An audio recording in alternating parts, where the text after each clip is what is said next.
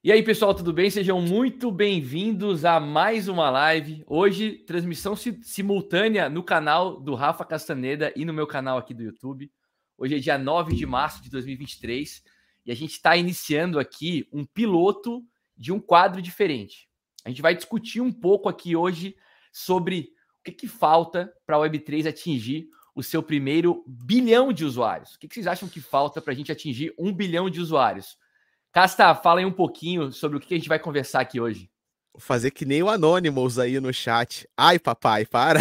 um bilhão, mané. Caraca. Olha, assim, eu acho que a gente vai ter que chamar uma galera de peso para ajudar a responder essa pergunta aí, Razinho. Exato. Então, além de mim e do Casta, nós teremos a presença aqui do João e do Natan da, Vid, da Viden Ventures. Então, Natan e uh, João, Xará, sejam todos muito bem-vindos aí. Uh, hoje a gente vai falar um pouquinho sobre o futuro da Web3, né? E essa provocação foi feita pelo pessoal da Vida, né? Então, eu acho que em primeiro lugar era legal vocês se apresentarem, uh, Natan e João, e depois a gente entende um pouco o que é a Vida e vamos de fato para o assunto do nosso encontro de hoje. Beleza, vou pegar na ordem, tá, João? Vou pegar na ordem lá, aqui, vou apresentar primeiro rapidinho. É, valeu, Razinho, valeu, Casta. Pô, muito legal, muito feliz aqui de estar começando esse, esse formato novo com vocês. E a gente está muito animado aqui para trazer uma visão é, de builder também, como todos nós somos, mas também do lado da mesa dos, dos VCs, né? Então, assim, sobre a lógica de produto, sobre a lógica de investimento, de adoção, qual é o momento que a gente está no mercado, é tarde, é cedo, é a hora correta. Então, a gente vai, vai é, falar um pouquinho sobre isso. Uh, me apresentando aqui rapidamente, eu sou Natan Valadares e tive uma, uma longa história aí é, como empreendedor, né? Vim no mercado de publicidade, depois fui mercado de, de, tecnologia como advisor de, de, algumas empresas. E no ano passado, retrasado, na verdade, eu fundei a Beta 101, que era uma é, consultoria estratégica para startups. Só que aí, nesse meio do caminho eu já era um profundo é, estudioso assim, da, é, da, da, da Web3, já era investidor cripto há alguns anos.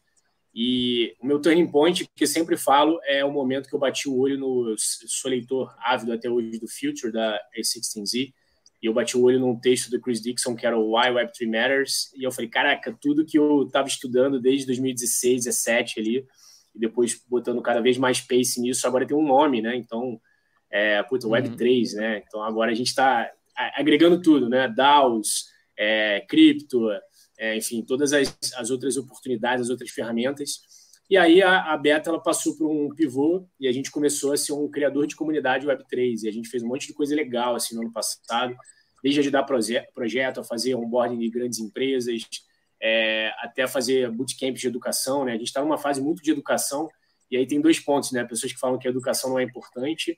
Eu também concordo que para usuários talvez não seja, é melhor. A gente vai falar um pouco sobre isso mais à frente mas e os líderes que vão criar os novos produtos? Né? As grandes empresas elas precisam é, saber das oportunidades, das possibilidades para poderem estar tá olhando para isso e investindo mais, mais tempo, energia e capital nisso. Então, é, a Beta, no final do ano passado, depois de uma história curta, mas para a gente, pelo menos, bem sucedida, a gente sofreu um processo de acquiring da, da, da Viden, onde a Viden é, fez uma aquisição, mas também uma, uma contratação é, minha e da minha sócia para tocar a operação. E aí a gente está agora, ela como CSO, a Bianca Brito, e eu como CEO e, e, e partnerships, né? Então, assim, é, se você quiser falar é, sobre, enfim, sobre negócio, quiser colocar o seu pitch aqui no, no, nosso radar, na nossa esteira, pode falar comigo e com o João, que a gente vai ter um prazer de, de receber aqui vocês e, enfim, entender um pouquinho mais sobre o teu negócio, entender um pouquinho mais sobre a tua visão. A gente é super aberto, super acessível e é isso que a gente quer fazer aqui o onboarding e acelerar esse ecossistema aqui no Brasil. Então, acho que resumi bem em, em alguns tweets aqui, não sei se em um, mas em alguns. Boa, Natan. João. Legal, Natan. Primeiro, obrigado. Tá? A gente já conversa muito, Rasinho, Casta. Então é muito bom a gente poder é, fazer essa conversa ao vivo, colocar para todo mundo ouvir.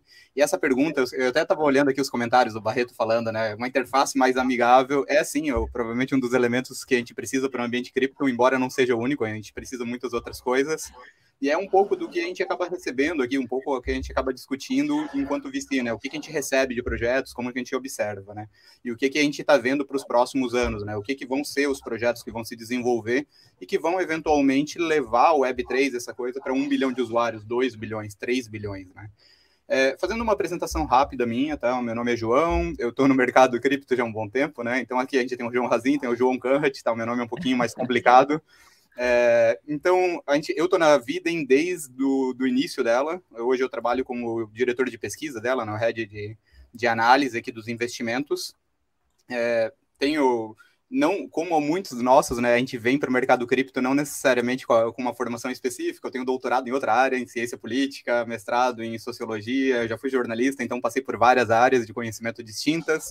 Tem um quê educacional que eu acho que todo mundo na que está no mercado cripto, né? Quem está fazendo a live aqui, o Razinho, o Caça, todo dia eles estão falando sobre o mercado cripto, auxiliando as pessoas, queiram ou não queiram, entrar nesse, nesse ambiente que ainda é desafiador, que ainda tem uma série de, de complicadores, mas que cada dia está ficando um pouco mais inclusivo, né? Então, é, eu sou professor também, tá? Então, por isso, um pouco meu tom um pouco mais, às vezes, professoral aí para a galera, tá?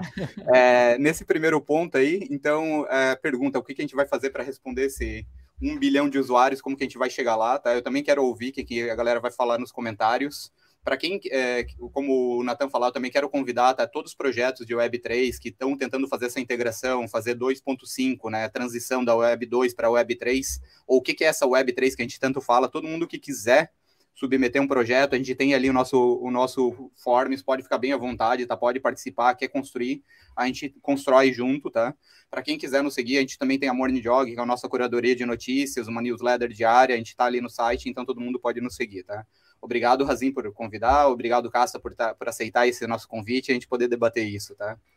É bora, galera, bora. Muito, muito bom. Então, ah, bom, todos devidamente apresentados aí, a ideia hoje, hoje é a gente falar um pouco é, sobre como o mercado está, né, em que momento que ele está, para a gente tentar, é, de alguma maneira, impactar no crescimento, no desenvolvimento uh, de toda a Web3. Então, a ideia é que ao longo desses episódios aqui, a gente, a gente escolha alguns setores da sociedade, como, por exemplo, o setor esportivo, imobiliário, de entretenimento, entre alguns outros, para a gente falar sobre de que maneira a blockchain e criptoativos poderiam possibilitar um futuro melhor. Além de a gente tentar ajudar a apontar caminhos que poderiam levar a uma adoção maior, né?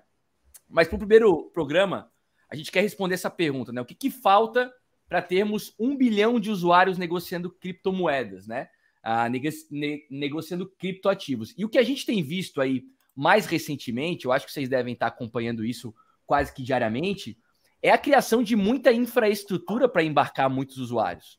Eu acho que a narrativa nesse momento para o nosso mercado ela é muito forte no sentido de embarcar novos usuários. Por exemplo, essa semana eu conversei com a, com a Dani, que é Chainlink Advocate, né? Que é que é faz parte da comunidade da Chainlink e eles estão lançando lá, por exemplo, o Chainlink Functions, que é uma ferramenta que vai permitir que qualquer aplicação se conecte ao Web3. Essa é a proposta deles.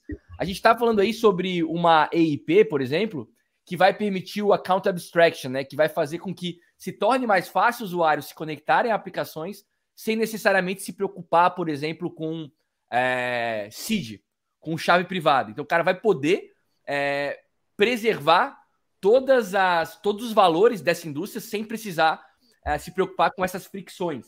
A gente tem, por exemplo, surgindo uma infinidade de ferramentas de FI que tem como objetivo facilitar a montagem de operações mais estruturadas.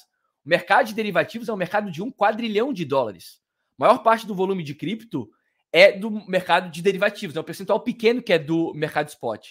Então, essas ferramentas elas estão surgindo para facilitar que todo esse capital venha para a cripto. Ou seja, o que a gente percebe aqui é uma junção de é, medidas para facilitar a entrada de muitos usuários nesse mercado. Mas o que, que falta de fato para isso acontecer? Castro, eu fiz esse preâmbulo, eu queria, que, eu queria que tu pegasse daqui e compartilhasse um pouco teu ponto de vista e aí a gente vai começar a discutir as soluções. Pô, maravilha, cara. Teve uma pergunta boa aqui do Barreto Filho no nosso chat. Tá. Ele perguntou: seria legal definir o Web3, né?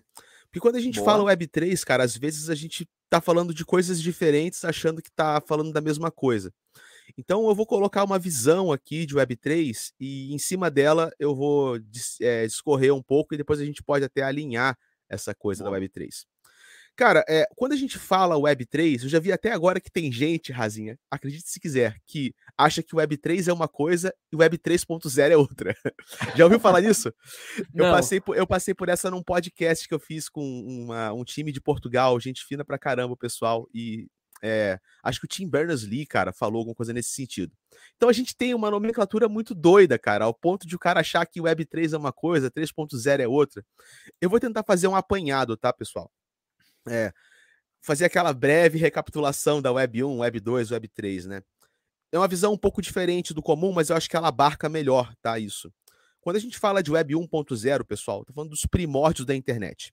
Nos uhum. primórdios da internet, se eu quisesse fazer um site, eu queria ter minha presença online. Eu, Castaneda, queria aparecer na internet da Web 1. Eu tinha que ser um programador HTML.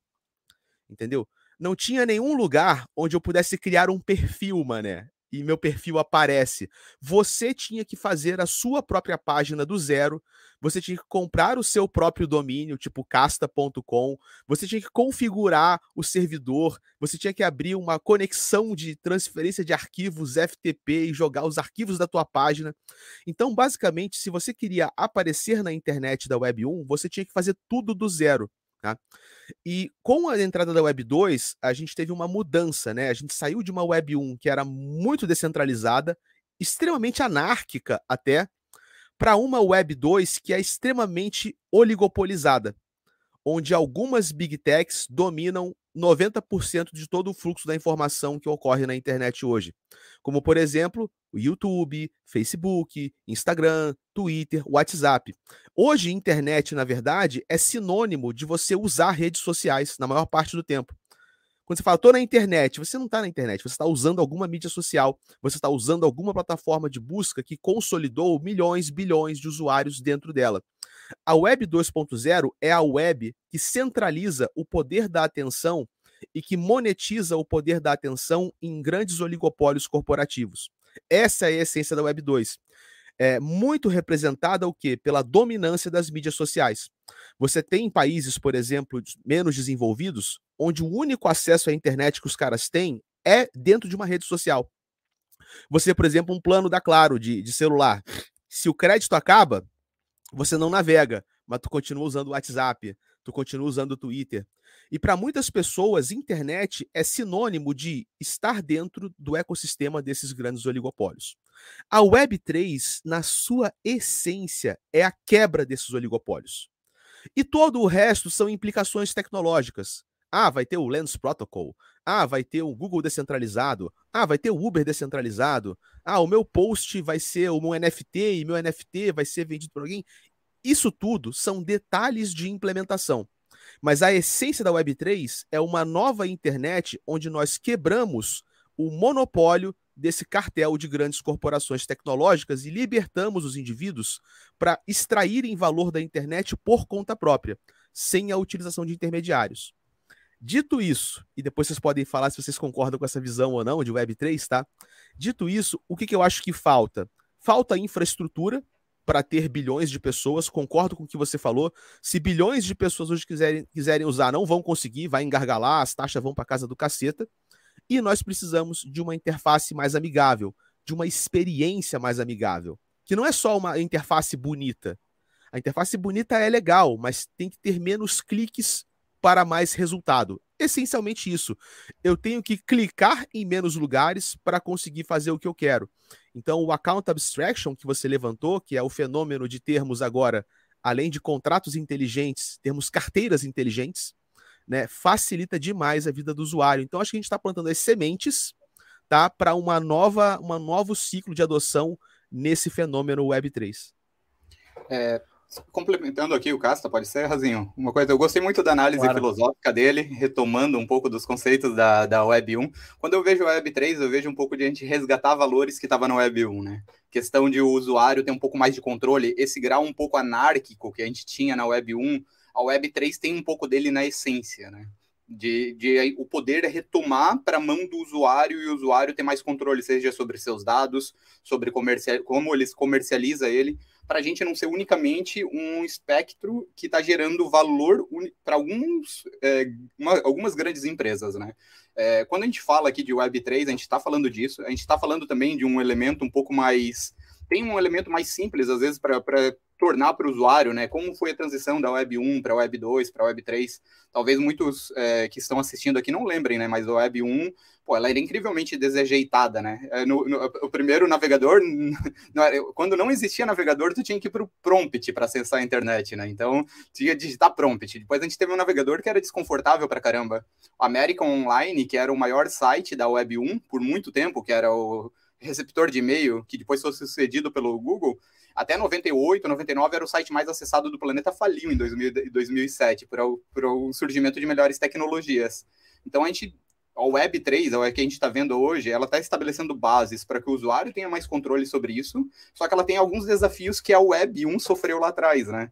Por que, que a Web 1 sofreu de desafios? Por exemplo, aqui a gente não levantou, mas são os desafios regulatórios, né? Por exemplo, esse é o mais complicado. Como que a gente mantém a privacidade, é, de certa forma, o anonimato do usuário, mantém esse grau anárquico que possibilita que criações que, que criam disrupção né, completa na sociedade sejam possíveis, mesmo com amarras que, que de certa forma, legitimam o sistema para investidores menos é, interessados em todo o aspecto tecnológico e faz o dinheiro fluir de uma forma mais segura, né, para que a gente evita. Então a gente tem alguns desafios para encontrar tudo isso. A interface mais fácil, com menos clique, ela vai auxiliar no processo do usuário usar.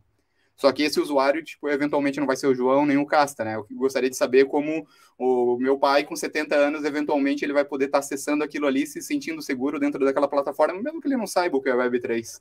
E para isso, provavelmente, ele precisa de um ambiente muito mais seguro do que ele tem hoje, né? Mas tá, esse é um ponto inicial, né? Pois é, isso deve ser um, um, negócio que vocês olham, né? Porque vocês estão olhando empresas para serem investidas, né? É, essa coisa da experiência do usuário, de tornar a utilização de uma ferramenta mais simplificada, é algo que vocês levam em consideração, que vocês julgam importante para trazer, para tracionar a ferramenta e tudo mais? Olha, totalmente, é, principalmente porque a gente tem que ter um olhar filosófico também sobre as coisas. E é, fazendo aí um, um, adendo aí em cima do que o João falou, né, sobre o, o comentário do Caster, eu adoro esse olhar filosófico e entender assim, né, as origens, né, para onde, porque a tecnologia, é, a própria economia, ela funciona com ciclos, então a gente consegue entender coisas que aconteceram antes, não quer dizer que a gente vai é, fazer uma previsão aqui, acertar é, no olho da mosca ali, é, mas a gente consegue ter alguma visão das macro tendências, é uma coisa que a gente olha muito na vida. Hein? Então, assim, fazendo um, um, um, paralelo aqui, até com uma pergunta que eu vi no chat, a Web3 seria a internet descentralizada?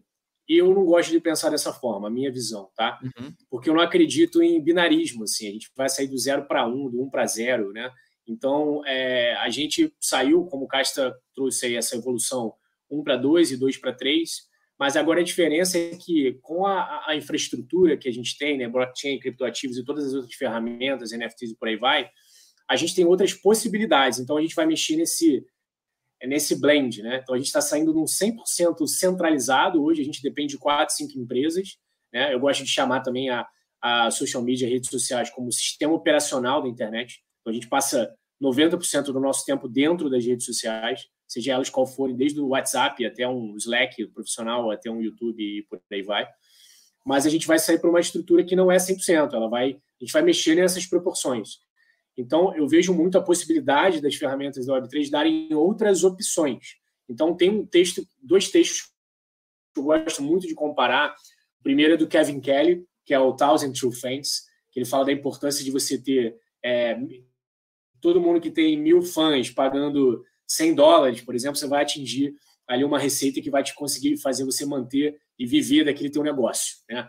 É, e quando a gente vai para a Web3, tem um texto da Lidin, que é General Partner da, da Variant, um fundo americano, que ela chamou de 100 True Fans, ou seja, 100 fãs verdadeiros. A gente desceu de mil para 100. Então, a diferença que eu vejo agora é que a Web3, as aplicações que a gente vai ver surgindo cada vez mais, elas permitem outras possibilidades. Então, você não precisa depender mais de um grande. É, de, de, atender a, aos desejos do algoritmo, aos desejos daquela, daquele hype dentro da rede social para ter um número massivo ali de, de fãs ou de audiência ou de comunidade, como quer queira chamar, para que você consiga se manter dentro do teu negócio ou se manter como um creator. A diferença agora é que como você quebra essa coisa do intermediário, logicamente, fazendo uma análise aqui mais financeira, você tem uma receita maior, né? E quando você consegue manter aquelas pessoas ali dentro do teu, do teu universo, como a gente tem a, a capacidade de vender e negociar propriedades digitais agora, a gente consegue fazer uma outra forma, uma outra economia girar em torno dessa ou da creator economy ou de negócios que utilizem dessas ferramentas. É, o outro ponto que eu gosto é, de analisar também é o ponto da educação, né? Então, assim, já que a gente está olhando para macro tendências também, tem muita gente que fala: olha, é, mas as pessoas não sabem o que é uma wallet, as pessoas não sabem o que é o Ethereum, as pessoas não sabem é, a importância de você ter, é, ter uma custódia própria, né? Você não depender de uma grande é, é, estrutura bancária internacional. Mas as pessoas não precisam saber tá? Mas existem pessoas que precisam saber, que são os líderes dentro das empresas, eles precisam saber das possibilidades. Então, eu gosto de fazer muita comparação é, do discurso do Steve Jobs quando ele lançou a primeira versão do iPod. Ao invés dele ficar, e muitas vezes a gente se pega né, num discurso muito técnico, que é, olha só, você pode fazer um scroll, você tem uma tela que é touch, você consegue... Ele falou basicamente o seguinte, você tem aqui mil músicas que cabem no seu bolso, você pode levar para qualquer lugar. Então, é, esse desafio da funcionalidade dentro da Web3 é a gente entender para quem a educação de fato importa, e para mim a educação importa para os builders, para os líderes das empresas. Eu não vejo como mau negócio Spotify, Starbucks estarem fazendo onboarding. É, eu acho que quanto eles, eles são um canhão né, a nível mundial, e quanto mais gente eles conseguirem trazer, mais a gente consegue movimentar a economia e novos negócios. Como eu falei, eu vejo a Web3 como uma nova possibilidade. Não que a gente vai matar todos os negócios da Web 2 e Web 1, uh, ah, mas o usuário, a pessoa que vai perceber valor, né, o, o cidadão comum, a nossa, nossos familiares, é, as pessoas que, que usam no dia a dia, é, a Web3 ela é uma era pós-smartphone. Né? Ela é uma era que a gente precisa de uma usabilidade fácil, perceber o valor para que a gente consiga aplicar isso no nosso dia a dia. E o smartphone, o iPod, no começo, fez isso de uma maneira muito invisível. Né? Quando a gente parou para pensar, nosso despertador, nosso computador, é, tudo nosso estava dentro de um aparelho só que a gente levava para todo lugar e a gente acabou virando um Android. Né? Sai sem celular, fica sem bateria para você ver o que, que acontece, é um desconforto que gera. Então é mais ou menos nessa fase que a gente está, de entender tanto para quem é importante a educação, para os builders, mas é sempre olhando sobre funcionalidade de uma maneira mais fácil, com menos fricção, para usar de fato os benefícios da, da Web3. Eu estava vendo aqui alguns comentários do pessoal, né? Por exemplo, o, o guru das criptos, ele fala o seguinte: isso mesmo, infraestrutura e facilidade. Hoje já, hoje já trava o DEP, é, um DEP normal. Imagina quando, quando a gente tiver um bilhão de usuários é, utilizando. Né? Então a gente tem a questão sim da usabilidade, né? Que é importante de ser resolvida, a experiência do usuário, para você tornar mais simples que, por exemplo, o avô de cada um de nós que possa se conectar a uma aplicação como, como essa, mas antes é preciso que haja infraestrutura para fazer o onboarding dessa galera toda, né? Porque de fato as aplicações elas são lançadas e às vezes elas não aguentam os poucos milhares de usuários que já existem por aqui, né? Uma outra coisa que o Daniel Viana levantou é o seguinte: ó, ele fala que é necessário uma mudança cultural, porque ter carteira fria em casa e guardar valor em casa é algo que não foi feito ainda para a geração atual é um outro ponto, né? A mudança geracional, é, é, talvez ela seja importante para a gente ter essa, essa, esse um bilhão de usuários. Vocês acham que isso é importante ou vocês acham que isso é sine qua non para a gente ter um bilhão de, de, usuários? A mudança geracional. Cara, vou, vou pegar esse gancho seu. É, inclusive, em cima de coisa que o Natan falou, que foi muito legal, né? A gente está falando, ok, a gente precisa de infraestrutura para dar conta desse bilhão de pessoas. Tem que ser fácil de usar, ok, mas tem um ponto que o Natan falou que é muito importante. Tem que ter novos modelos de negócio. Entendeu? E às vezes eu acho que a gente ainda está muito preso no seguinte: vou pegar a Google e vou refazer a Google descentralizada. Vou pegar o Uber, vou refazer o Uber descentralizado. Total. Vou pegar Total. a Domino's Pizza, porra, vou fazer a Domino's Pizza descentralizada. Isso é a mesma coisa quando no começo da internet você falar, cara, vou pegar a internet e vou refazer o fax, mano. tipo, caraca, hein? Tu vai refazer o fax na internet, porra. Você é foda, hein? Então, cara, com novas tecnologias, e novas dinâmicas de interação socioeconômica que os tokens provêm para a gente, não se trata apenas de refazer o que já existe descentralizado, mas de fazer diferente, cara. de fazer, de fazer melhor. Então, novos modelos de negócio vão atrair pessoas para novas possibilidades socioeconômicas que elas vão achar mais favoráveis. Por exemplo, se você tem um é produtor de conteúdo, vou dar meu exemplo, né? E você vai trabalhar no YouTube com membros, 30% da receita vai para o YouTube. Depois, se você, se você não é um cara que é de acordo com a lei, depois disso ainda tem o imposto, né? Mais 27,5%. Então, cara, se alguém te oferece uma solução que hoje ainda é muito queixo duro para a maioria das pessoas, mas onde você faz lá um NFT Pass, alguma coisa assim, e você consegue fazer o onboarding dessas pessoas cobrando menos para elas, Pô, 30% que ia morrer, tá bom, cara. 15 para o produtor, 15 para as pessoas, entendeu? Vamos uhum. dividir, uhum. vamos repartir o lucro que essa eficiência extra nos dá. Porque esses caras só conseguem extrair tanto valor da economia, por quê? Porque eles são monopólios, cara. É só por isso, entendeu? Porque é um absurdo o que eles fazem o que todos eles fazem com a gente, né? Toda a atenção, atenção é dinheiro, né? E toda a atenção que a economia de produtor de conteúdo gera na internet e a maior parte desse valor vai para o bolso dessas big techs. Então a gente vai ver provavelmente novos modelos de negócio que empoderam de volta as pessoas. E isso para mim é essencial, junto com infraestrutura, junto com facilidade de uso e junto com o que você falou que é o salto generacional. Infelizmente, cara, isso é bem filosófico, né? Para algumas ideias morrerem, algumas pessoas precisam morrer junto. Tipo, uma geração precisa morrer, literalmente morrer para a cova. Não que seja bom que as pessoas morram, mas que faz parte, né? Nós precisamos uhum. reciclar a geração humana para que novas ideias encontrem mais espaço no mundo. Acho bem legal esse apanhado geral que ficou aí do que vocês falaram até agora. Ó, o Ramon é, fez um comentário que fala bastante sobre isso aí. Ó. Vocês não acham que quando começar essa adoção da Web3, as grandes big techs também não podem acabar dominando o mercado, porque de certa forma vai ter, vai ter algum tipo de correlação com isso? O, o, o Natan vive isso e o João também. O que, que vocês acham? É, o Eu queria dar uma, dar uma coisa parte, né? rápida. Né? Pode é, falar, Natan. Só, só falar uma, uma, coisinha rápida aqui, João. É, tem uma frase que eu gosto muito que eu ouvi da, da do Thiago Matos, da Aerolito, não sei se a frase é dele, mas enfim, que é impossível você solucionar problemas do futuro com as ferramentas do passado, né? Então, assim, o futuro ele vai trazer novos problemas, ele vai, ele traz novas soluções, mas os problemas são novos. Qual, é, qual vai ser o problema da tecnologia blockchain daqui a cinco anos? faço a menor ideia. Se eu soubesse, eu gostava toda. João, vamos colocar todo o nosso fundo nesse solucionador aí, que a gente vai ter a maior assimetria do mundo. Mas eu não sei, porque é, é, é, sempre uma a, a, tecnologia ela, ela quando encontra as pessoas ela forma cultura né? Então é, quem diria que é, há 20 anos atrás perguntassem qual é a profissão aqui que os jovens querem querem ser? Seria TikToker. Então ninguém saberia nem o que que era TikTok né? O criador de conteúdo. Então a gente só vai saber quando a gente analisa macro tendências né? Então a gente tem algumas macro tendências que a gente consegue analisar.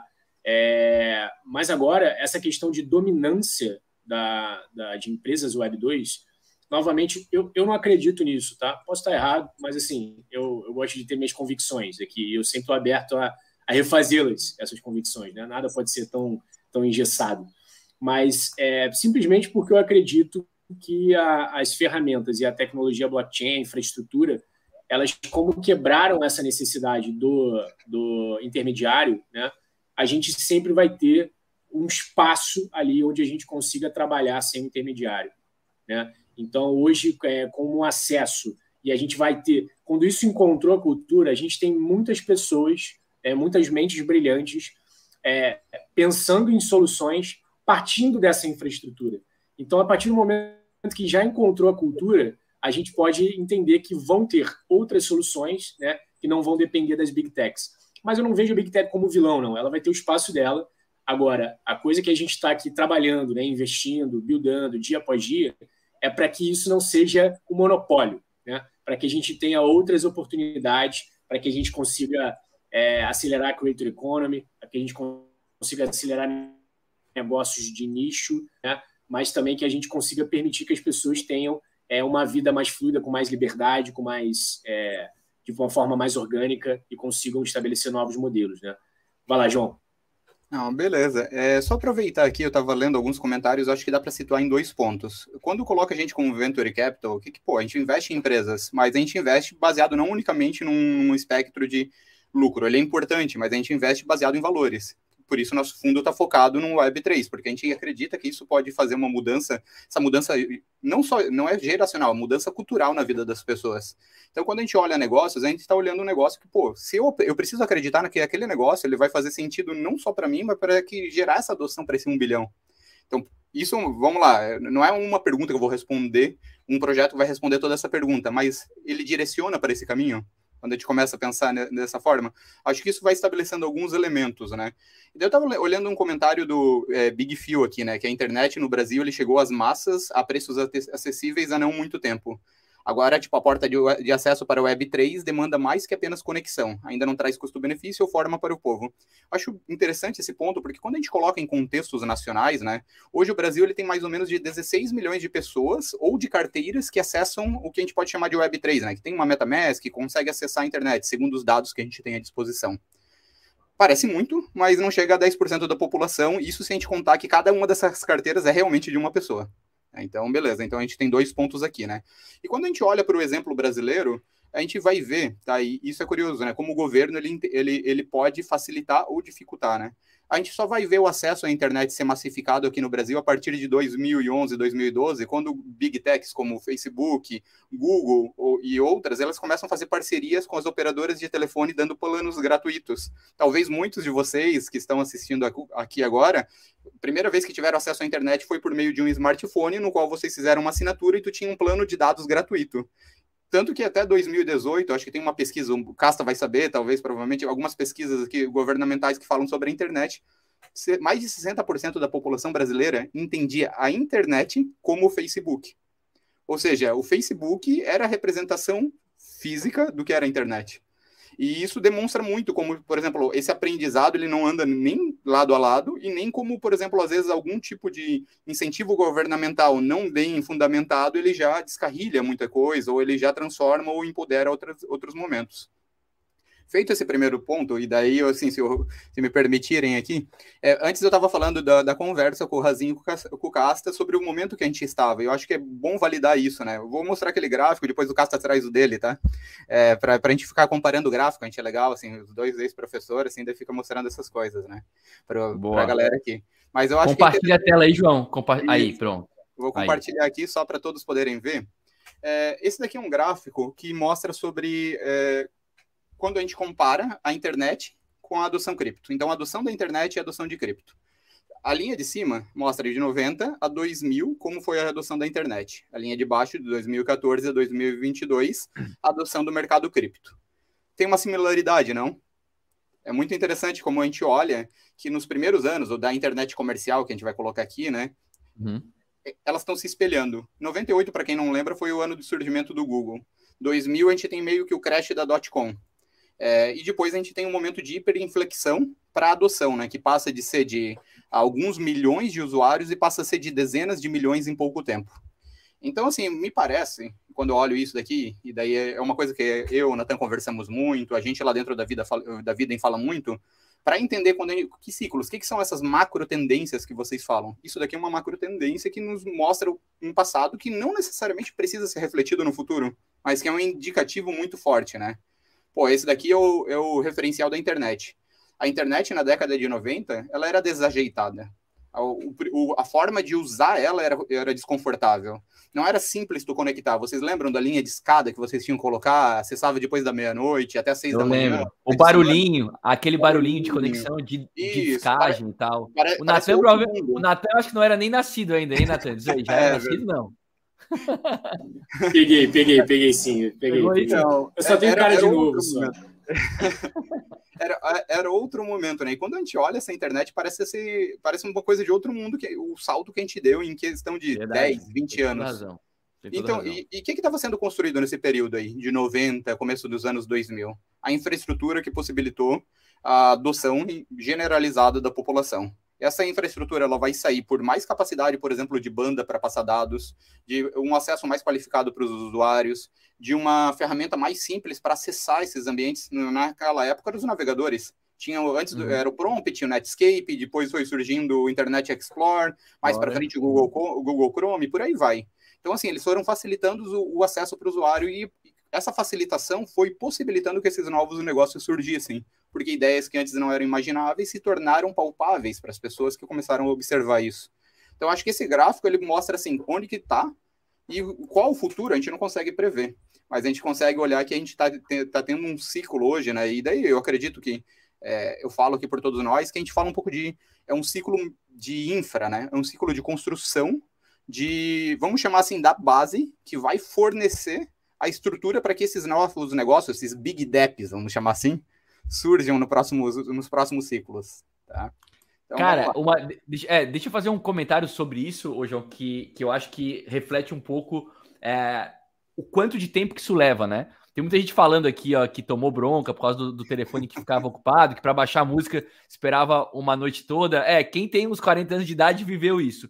Eu me lembro, cara, que eu tive acesso à internet muito rápido, assim. Quando a internet chegou no Brasil, eu me lembro que eu tive o privilégio de ter acesso à internet muito rapidamente. Então, vivi tudo isso aí que vocês estão dizendo, internet de escada, o Mirk, lembra, lembra do, do Mirk? Era o primeiro, eu acho que foi a primeira ferramenta de chat. Foi e o, ICQ, Mirk, MSN, de, chamaram depois, atenção.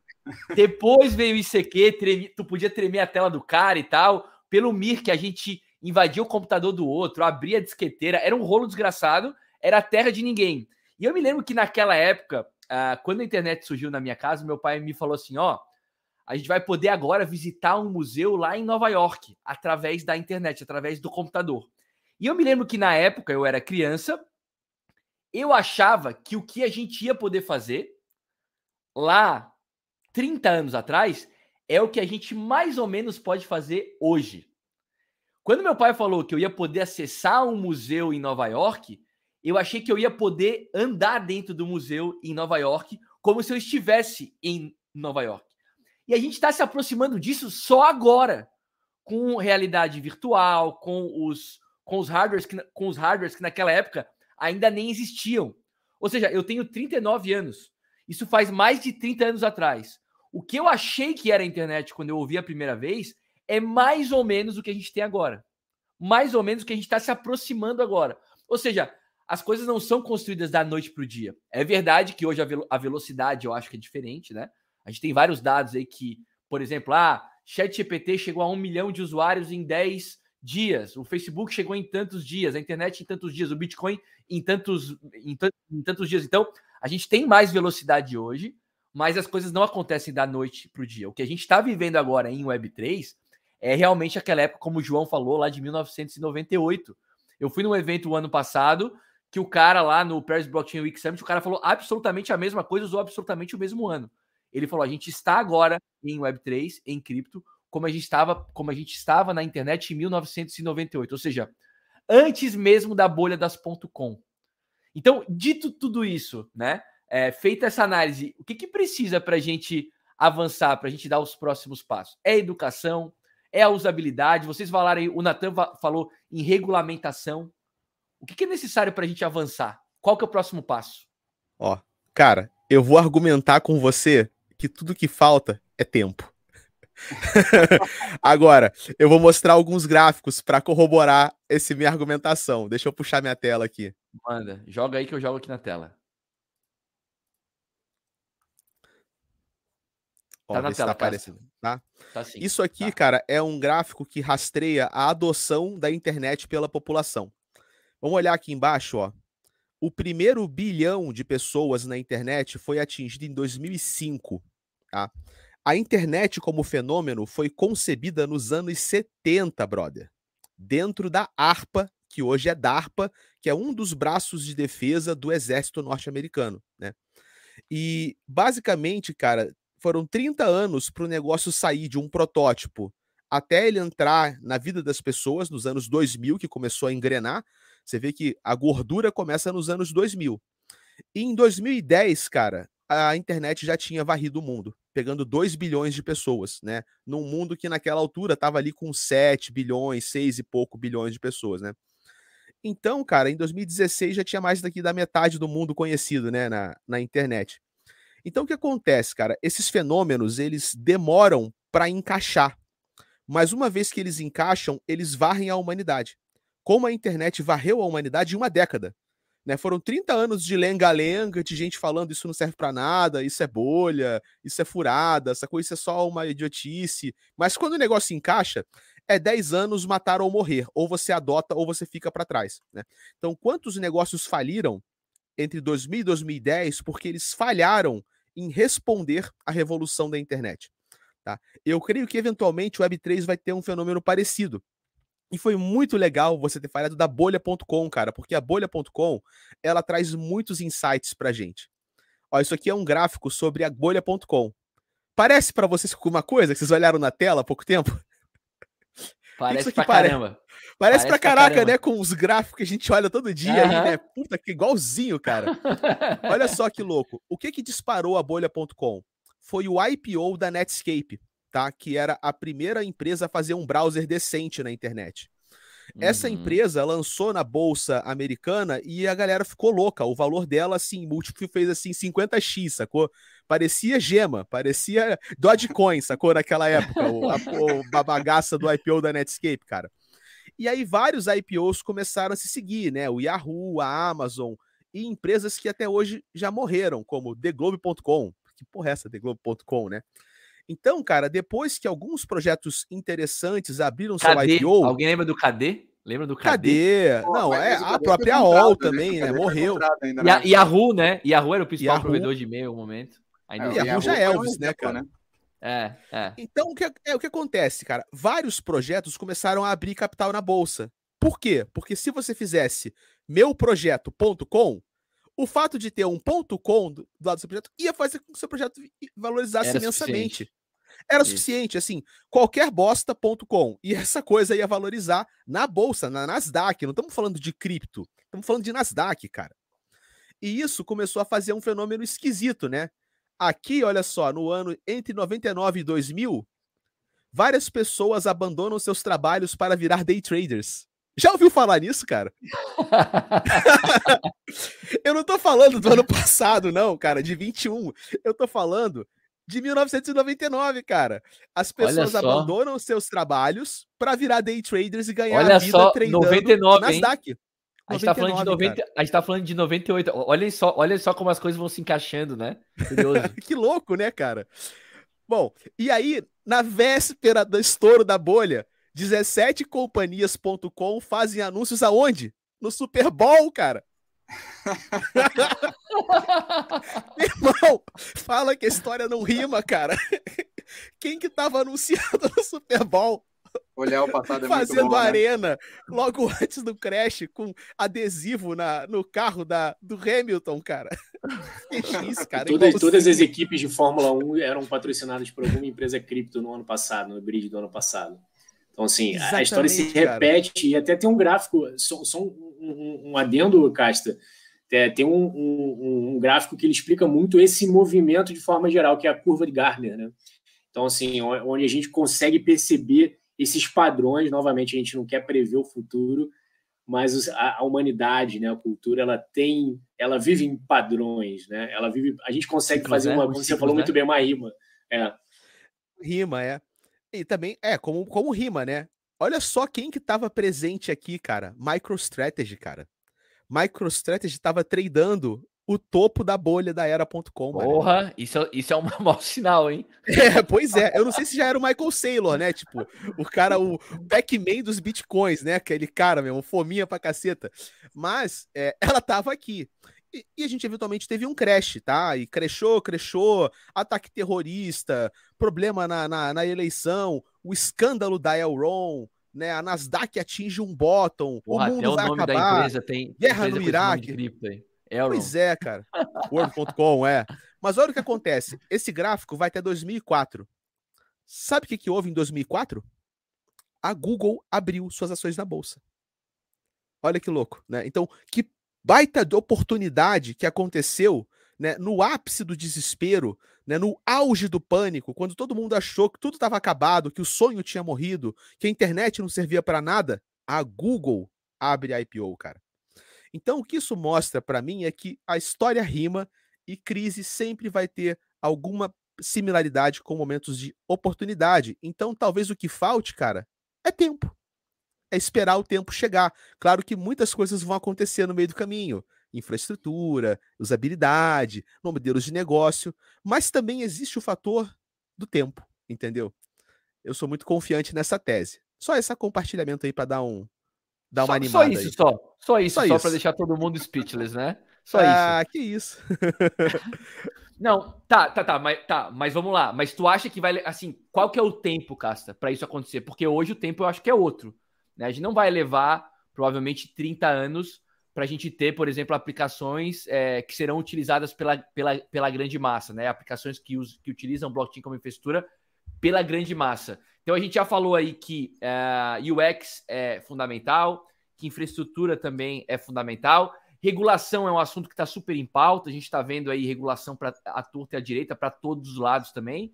Então, parece que tudo isso, já, que todo, todos esses, essa, é, esses fatores já estão sendo olhados e cuidados. Já, já existe algum tipo de norte para isso, né? Já é, já é sabido que a infraestrutura precisa melhorar, já é sabido que a usabilidade precisa melhorar, já é sabido que a regulação vai acontecer, não é mais uma questão de si, mas quando.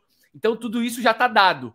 Né? Quais são os próximos passos? O que, que acontece agora? É um período de teste? Vai passar por um período de teste? Ou seja, aplicações vão surgir e vão morrer. Até que uma, de fato, faça, faça sentido e torne o mercado, talvez, um mercado como um todo mais confiável? O, uhum. o, que, o que, vem pela frente? Ah, se a gente fala de tempo, cara, é, a gente pode tentar fazer o paralelo, né? Internet, 30 anos para encaixar, 10 anos para dominar o mundo. Quando a gente pensa em cripto, depende de da onde você começa a contagem. Porque para mim, cara, você pode começar a contar desde 2009, quando o Bitcoin, Bitcoin? foi lançado, ou você pode contar desde a mainnet da Ethereum.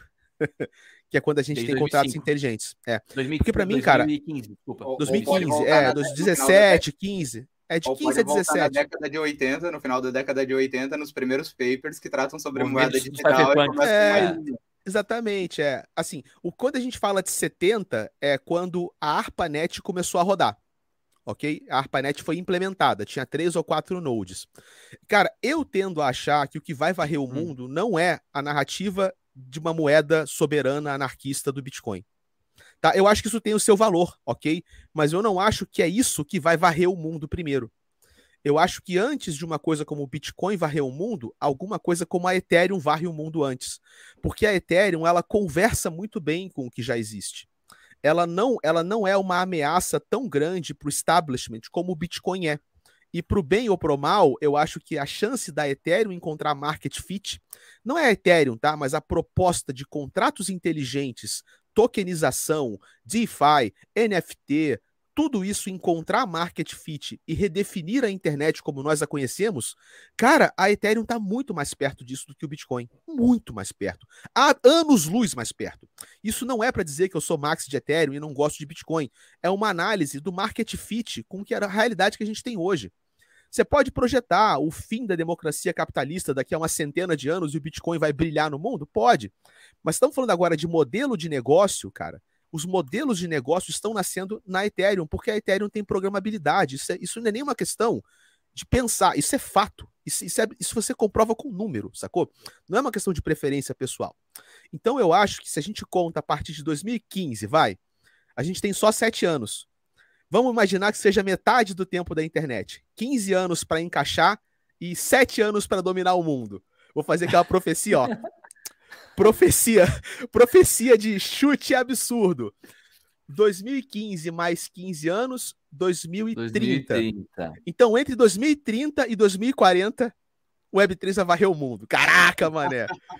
chute, chute grosso, chute tem, grosso. Tem uma coisa que o Casta falou aqui que é muito interessante, né? Pegando do nosso lado aqui de quem analisa e recebe projetos, ano passado a gente recebeu mais de 100 pitches para analisar, assim, no, isso no último tri, trimestre do ano, tá? Então, mais de 100 pitches a gente recebeu. Nenhum está vinculado a algo semelhante ao próximo ao Bitcoin ou aplicações lá dentro todos estão ou dentro da rede Ethereum, ou, ou algum, um, uma quantia muito pequena estava lá dentro da Solana. Então, ou seja, onde que vai estar os desenvolvedores pensando em soluções? E nada é completamente disruptivo, né? A gente não vai sair do 2 para o 3 com quebra, com racha, né? Tem pontes de ligação que vão fornecer essa transição, né? O usuário, supostamente, ele tem que atravessar essa ponte em algum lugar, né? Ele não vai saltar ela sem nenhum, nenhum é, alcance, né? Sem nem, sem nem nada Sim. embaixo. Então a gente está fornecendo isso e criando essa. A gente fornecendo, quando a gente fala, né? A gente, hoje, quando a gente vai observar esses dados, a gente está vendo esses procedimentos surgirem, né? Que facilitam. É, e eu acho que a gente já vem testando algumas tecnologias que vêm, né? Quando a gente olha o mercado de os últimos mercados, os últimos ciclos, a gente vai vendo aplicações que elas vão surgindo. Num primeiro momento, eu acho que elas, elas surgem por, uma, por um teste que vai para o entretenimento. O que, que foram os NFTs? Pô, os NFTs surgiram como uma tecnologia é, GameFi, Axie Infinity, por aí vai. Vamos aplicar Play to Earn, Live to Earn, tudo Earn. Agora a gente vai vendo aplicações do NFT para outras aplicabilidades que são muito mais palpáveis, como, por exemplo, os ativos do mundo real. Que quando tu vai olhar hoje onde que, o que concentra mesmo, ou o que está gerando valor em alguns tipos de, de TVL, aí já são ativos que estão sendo tokenizados, né? No mundo real. Então, essa é uma tendência muito forte de tu ver aquele elemento que é de Web3 nativo, um NFT ou a possibilidade que ele dá, dá vazão e novas possibilidades para um elemento que era, digamos, intangível antes, ou ilíquido, ou qualquer coisa do gênero, que era um ambiente, sei lá, um imóvel, ou a fracionalização de N possibilidades do mundo real. Então a gente vai vendo esse tipo de possibilidade surgindo, as empresas desenvolvendo práticas para isso. O sistema regulatório ele sempre vai correr atrás, né? A gente fala disso aqui, né? Hoje, por exemplo, uma das coisas que a gente não, a gente não discute aqui, porque eh, geralmente fica chato, né? Vamos falar sistema regulatório. A gente está tendo um marco regulatório aqui no Brasil. É, esse marco regulatório ele não ouviu, por exemplo, os usuários, né? Não tinha nenhum representante de usuários lá, tinha representante das grandes corretoras. Então ele deixa todo mundo que está no mercado descentralizado de fato de fora, né? É, só que esse marco regulatório é do Brasil. E a Web3 não é brasileira, não, e ela não é restrita ao Brasil, né? Ela vai dialogar uhum. com os Estados Unidos, com a Ásia, com a Europa o tempo todo, ela é transnacional. É, a gente não tem uma regulação que seja transnacional. Então a gente vai ter muitos problemas regulatórios no futuro por causa disso ainda. Mesmo que a gente tenha nossos próprios marcos regulatórios. Então, assim, esses desafios, eles não são a curto prazo, né? Como que a gente tangibiliza esses ativos do mundo real dentro de uma Web3? Facilita o consumo do usuário lá dentro possibilita a compra. Ah, vamos lá, a gente sempre dá os exemplos do indivíduo que, que agora não tinha conta bancária e agora ele tem. Então, daí o, o cara que vai no cartório, agora ele não precisa mais ir no cartório. É, mas como que isso, isso funciona na prática? Tá, eu faço um NFT da minha casa, né? E aí, o governo topa isso? tá, tá de boa? Então... Exato. Não, e esse, e, e, esse é um ótimo ponto, João. Antes de a, gente, de a gente falar disso, deixa eu falar que são 260 pessoas nos assistindo nesse momento simultaneamente nos dois canais. Ah. Então, agradecer aí a presença de todos, o engajamento, tem muito comentário no chat. Se inscrevam nos dois canais, ativem o sininho, deixem o like, isso é importante porque entrega o conteúdo para mais pessoas. O João está falando em regulação. Ô, Natan, eu te pergunto, quão importante é a regulação, por exemplo, para vocês decidirem investir num, num projeto? Ou seja, se vocês percebem que existe ali um problema regulatório, é algo que faz vocês darem um passo, um passo atrás ou isso ainda não é uma preocupação? Porque, tu, porque no final das contas, esse é o passo anterior para a gente falar sobre a adoção de, de muitas pessoas, né? Como que vocês estão vendo a regulação nesse, nesse momento, Brasil e mundo? Olha, preocupação é uma palavra que a gente não gosta muito, não, mas é uma é um pilar, é um pilar que a gente considera. É importante dizer que, apesar da vida em si um, um, um VC brasileiro, com capital 100% brasileiro também, até agora. A gente não se fecha nem para capital internacional e não se fecha nem para projetos internacionais, muito pelo contrário. Então, a gente sempre olha isso a nível mundo. Né? E é lógico que a gente sabe que o Brasil ele tem questões é, de regulamentação, questões é, de sistema político mesmo, né? É, complexas, né? Eu vou, vou usar essa, esse adjetivo aqui, complexas, né? Então a gente sabe que as coisas demoram um pouco aqui para caminhar. Mas é, até como, como a Web3 é uma iniciativa global e a gente não está fechado para projetos é, lá fora, tem países que são mais. É, são fronteiras mais fáceis de se transpor em sistemas regulatórios. Né? É lógico que a gente olha para isso, é lógico que é uma, uma premissa né, que a gente enxerga aqui, mas assim, até em termos de adoção aqui no Brasil, eu acho que a barreira é, regulatória ela não é a primeira barreira que vai impedir uma adoção aqui no Brasil, tá? Vou, vou simplificar a resposta aqui para não ficar muito longo. Existem outras barreiras antes disso, é, que é própria, propriamente o UX, é propriamente a adoção, né? O, o... Teve uma, uma, uma, frase aí no chat, né? A gente chegou é, a, a, na adoção da internet no Brasil em massa a partir de 2011 ali, né? seja com os planos, ou seja, é, nos Estados Unidos é considerado com a com a o deploy do iPhone, né? Aqui do Brasil não, das marcas mais em conta, porque o iPhone era artigo de luxo no, no Brasil, ainda é hoje, né? Mas era mais ainda o artigo de luxo na, na última década. Então, quando a gente começou a ter hardwares mais baratos, quando começou a ter planos com telefonia, que a gente começou a ter, de fato, uma usabilidade né, maior. É, e quando a gente fala que puta, a gente tem um mercado endereçável gigante, de milhões de pessoas, e a regulação está impedindo, aí é, um, aí é um big deal, entendeu? Mas eu acho que tem passos atrás, lógico que a gente olha a questão Brasil, mas como a gente não é fechado é, nem para empresas brasileiras, nem para capital brasileiro, é, acaba sendo é, mais um país, assim, onde as situações são um pouquinho mais complicadas. Então, é claro que se eu for pegar é, um, uma empresa é, direcionada para tokenização de, de propriedade imóveis, né, imóveis, né, como o João trouxe esse exemplo aqui. No Brasil, olha, o, o, o, trabalho e o desafio é muito maior do que uma própria, por exemplo, que atua nos Estados Unidos, né, em determinado estado, né, na Califórnia, por exemplo. Eu acho que é, o desafio é muito menor para eles, tá? É, em questão regulatória comparado com a gente aqui. Mas como a gente não está fechado, acaba sendo não uma preocupação, mas mais um pilar do qual a gente está olhando. Boa, deixa eu pedir para vocês aí, se vocês estiverem gostando desse formato, do formato Next Web, uh, soltem um foguinho no chat aí para a gente entender se esse formato é bacana, se vocês querem que a gente repita. Aproveitando que o Natan acabou de falar, eu quero fazer uma pergunta para vocês três aí. A gente está falando aqui de regulação e tal isso acaba isso acaba tendo a ver um pouco com controle e, e impacta um, um, pouco na nossa privacidade, né? E privacidade é justamente um dos pilares da Web3. Vocês não acham que a regulação ela pode matar a Web3 como diferencial ao que já existe? Eu posso começar a responder aqui, tá? Mas é justamente Manda. o que eu não espero que ocorra, né? Por exemplo, tá. os valores que me trouxeram para a Web3 são esses que estão postos hoje, né? E a gente vê, assim, a gente vê Polygon, a gente vê é, mesmo Animoca Brand, estavam surgindo soluções no qual tu conseguiria manter a tua privacidade ao mesmo tempo que tu provava e validava a tua identidade. Imagino que o caminho seja esse, encontrar, digamos assim, um desconforto mínimo necessário, digamos assim, para que tu conseguisse validar e se mostrar, né? Eu gosto muito da lógica hacker, eu acho que quem lembrava isso daí era o Assange, né? O, ele falava que é como é a transparência para os, para os é, não, privacidade para os pobres, trans, é, transparência para os ricos.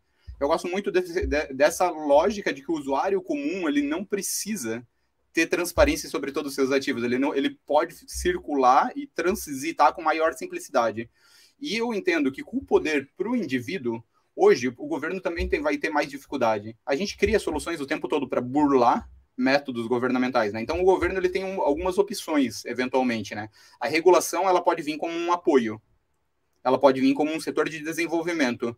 Se, se, a gente for olhar os últimos aplicativos dos últimos dois, três anos, a gente vê que o Sudeste Asiático foi muito profícuo no lançamento de uma série de projetos relevantes no mundo cripto. Por que isso?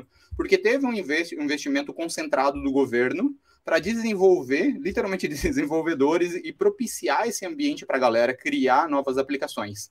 Isso traz valor para a própria região que eles estão implantados e pode manter esses ambientes do, do, do elemento cripto. Acho que o nosso rico, o risco maior não está necessariamente no governo, tá? Tentando fazer regulação. Está nas pressões de grandes empresas que poderiam eventualmente entender que um caminho de regulação mais severa facilitaria o caminho para elas. É isso que ocorreu, por exemplo, quando a gente deu o exemplo da internet, que ela foi propiciada mais ou menos de um acordo de big techs com operadoras de telefone com anuência do governo. Agora, num ambiente descentralizado, onde o usuário tem mais poder, eventualmente ele consegue fazer valer esse poder. Mas tem uma fricção, né? A gente não viu é, o Tornado Cash, o desenvolvedor do Tornado Cash sendo preso por uma aplicação que não foi ele. Ele criou a aplicação, mas ele não estava usando aquilo ali. Absurdo, é uma, isso é absurdo. Não, é um completo disparate. O cara estava na Holanda, foi preso por, por polícia, se não me engano, norte-americana. Então, vejam, é uma é um, é um tipo de proteção, é um tipo de confronto ainda muito difícil de lidar e impor. Então, aos poucos, acredito que a gente vai tendo que. É, eu acho que vão ser pequenas e inúmeras grandes batalhas, digamos assim, para conseguir criar um sistema que seja. Ele mantenha a criatividade, a possibilidade de desenvolvimento, mas assegure, principalmente para aquele investidor que quer segurança, é, que ele tenha isso, né? Porque a gente, para a gente ter adoção, a gente vai precisar gerar segurança para o cara que é mais distante, para o cara que não quer ter esse desenvolvimento. A gente está numa faca de. está numa parede, né? Como que a gente sai disso, né? A gente tem que prover vários valores ao mesmo tempo, né? Mas bem, é uma consideração Boa. que a gente sempre pode avançar, tá? Vamos, vamos lá, vamos ouvir o, o Casta e o Natan. Boa, fala aí, Casta. Não, passa pro Natan primeiro, cara. Deixa ele complementar Vai lá, aí. Essa parte é melhor para ele. Não tá travado. Eu não sei se tá travado ou se tá ok. Tá ok aí? Natan? Eu acho que eu dei uma travadinha, mas voltei. Tá. Diga. Vamos ver se funciona aí. Beleza. É, eu também, assim, eu vou falar uma coisa aqui que é um pouquinho polêmica, mas eu acho que é bom para isso, né? De repente vai, vai até um episódio, um papo só para isso. Eu não vejo. É, muita gente entende, vou entrar um pouquinho em filosofia aqui, tá? muita gente entende o Estado como uma entidade, né? Que vive ali, que é uma, uma entidade é, física, né? Mas o Estado é fluido, a monarquia é um tipo de Estado, a democracia é um tipo. É, a diferença é quem o Estado serve, né? E se a gente for parar para voltar, o Estado ele acaba sendo um grande concentrador de, de capital e é capaz de fazer os grandes investimentos. Então, assim, o Caixa levantou a harpa, Adivinha quem foi a, a, a, implementação da ARPA? Sistema militar né, americano, Estado, é, o próprio, é, os campeões ali americanos, né, o próprio, é, quem, quem acredita aí que o Steve Jobs é, fundou a Apple aí no, no, na garagem, teve papel estatal aí também. A diferença é que é, o Estado está servindo a população, está servindo os interesses de uma, uma democracia melhor, né, fazendo, como o João falou, assim, eu acho que é, as classes mais abastadas estão precisando aqui dessa, dessa, dessa feature e os, os não é, tão abastados estão precisando dessa outra feature. Então, assim, é, o Estado, eu não vejo ele como impeditivo, eu vejo o impeditivo exatamente o que o, que o João falou, esse lobby das empresas, né? A partir do momento que o Estado está servindo as empresas que já são muito poderosas ali dentro, eu acho que ele pode ser um meio de atrasar um pouco esse, esse processo que a gente está construindo.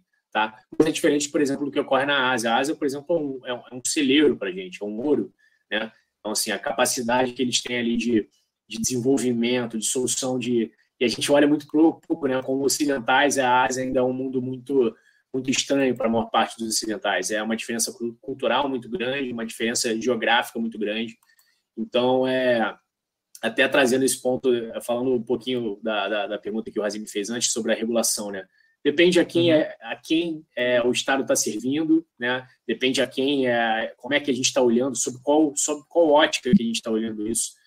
Mas é, eu não vejo, é, eu vejo as empresas, a pressão das empresas que de repente não querem de, determinado deploy de, de, determinada solução como maior impeditivo, aí, o maior atrasador, né? a maior barreira aí para a gente conseguir fazer. Por isso que toda vez que uma empresa faz um onboard, uma, uma grande empresa, o pessoal mais criptomax, assim, fica, não, pô, a gente quer é, descentralizado, esses caras estão vindo. Eu acho excelente, cara. Eu acho excelente, porque é, empresa grande investe capital, investe energia, investe pessoas, mais é, probabilidade de uma spin-off, mais probabilidade de um executivo sair de lá e montar sua própria empresa e mais usuários. Então, acho maravilhoso. Boa, Casta.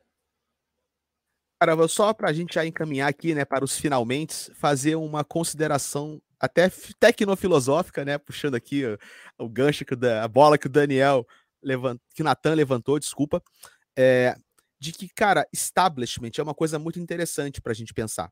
Né? Establishment é, é um conceito abstrato. É, a gente às vezes interpreta establishment como governo, porque a gente obedece às leis do governo. Mas establishment são as estruturas de poder consolidadas em determinado momento. E hoje eu acho que governos não são a única fonte de establishment.